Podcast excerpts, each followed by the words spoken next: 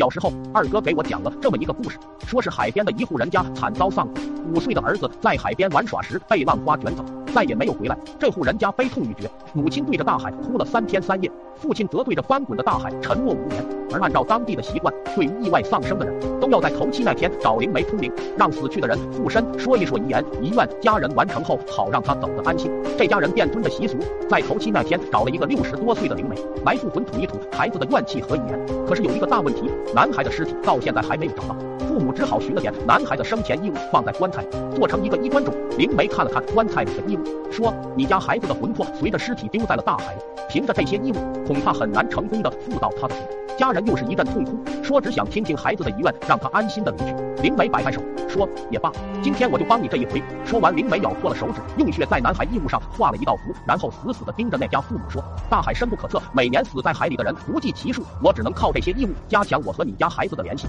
找不着的，到你家孩子的魂也是看运气。而且父母大气不敢出，等着灵媒接着说下去。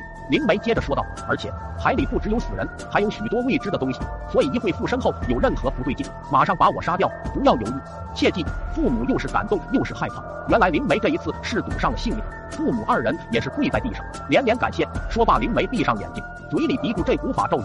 片刻后，突然怒目圆睁，瘫倒在地。那户人家头一次看见人睁着眼睛瘫倒的场景，大气不敢出。现场一片寂静，在场的人心头一紧，突然想起灵媒之前说的话，而且海里不只有死人，还有许多未知的东西。一会附身后有任何不对劲，马上把我杀掉，不要犹豫。未知的东西是什么？